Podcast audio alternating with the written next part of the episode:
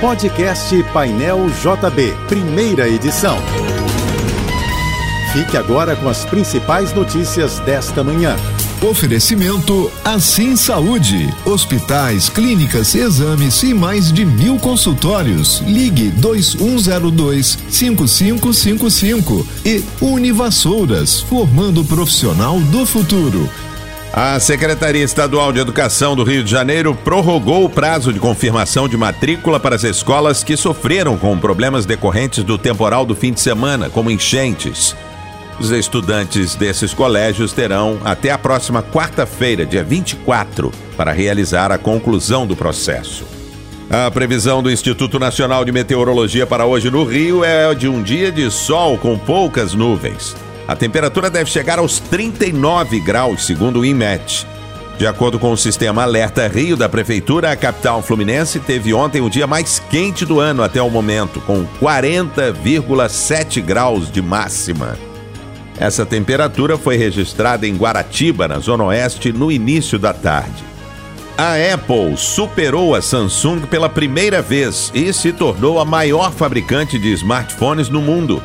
Segundo estimativas do grupo de pesquisa IDC, o total de remessas de aparelhos da Apple no ano passado foi de 234 milhões e 600 mil unidades, enquanto da Samsung foi de 226 milhões e 600 mil celulares.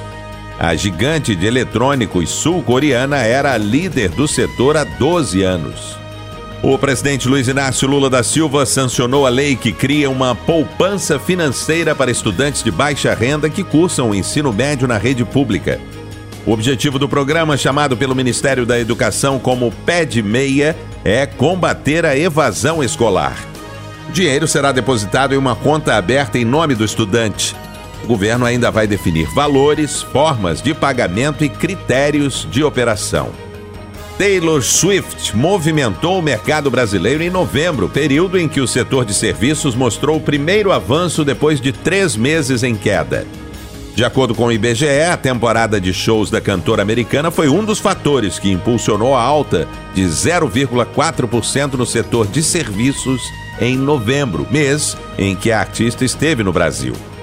A atual turnê de Taylor Swift movimenta a economia dos lugares por onde passa o feito rendeu à cantora uma citação no livro bege do Federal Reserve, o Banco Central dos Estados Unidos.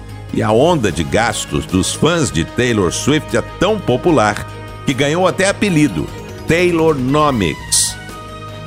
Foi aprovado para fazer o curso de turismo da UERJ o ex-médico anestesista Giovanni Quintela Bezerra, que está preso em Bangu desde 2022 por estuprar uma mulher grávida durante o parto em São João de Meriti, na Baixada Fluminense. O nome de Giovanni faz parte da lista de aprovados da Universidade Estadual do Rio de Janeiro. Um detento pode fazer o vestibular de cursos presenciais, mas depende de decisão judicial para frequentar a unidade de ensino. O ex-médico anestesista está preso preventivamente e o julgamento aguarda novas audiências. Vai terminar amanhã às 10 horas o período de inscrições para o sorteio dos ambulantes que desejam trabalhar em pontos fixos no entorno da Marquês de Sapucaí durante o Carnaval do Rio de Janeiro. Serão sorteadas 250 vagas, sendo 70 para regulares e 180 para o cadastro reserva. Os interessados devem se cadastrar de forma online. A novidade deste ano é que, além de barracas, poderão se candidatar food trucks ou food bikes devidamente licenciados. Os segurados do INSS dos municípios do Rio de Janeiro que decretarem estado de calamidade pública por conta dos estragos deixados pelas fortes chuvas poderão ter antecipação de benefícios da Previdência Social. Segundo o presidente do INSS, a antecipação de pagamento para os beneficiários que moram em cidades castigadas por enchentes e alagamentos ocorre de maneira automática em situações como essa. Ainda de acordo com Alessandro Stefanuto, após a decretação do estado de calamidade pelo município, além da antecipação do benefício do mês corrente, o pagamento de um benefício extra pode ser feito aos segurados do INSS com desconto mensal em 36 vezes sem juros. A Samsung anuncia hoje às três da tarde no horário de Brasília o Galaxy S24. O novo modelo da gigante coreana de tecnologia promete uma experiência veloz através do uso de ferramentas de inteligência artificial. O evento de lançamento, que será transmitido pela internet, vai acontecer em San José, na Califórnia. Pela primeira vez na carreira brasileira, Bia Haddad, atual número 12 do mundo, está classificada para a terceira rodada do Australian Open.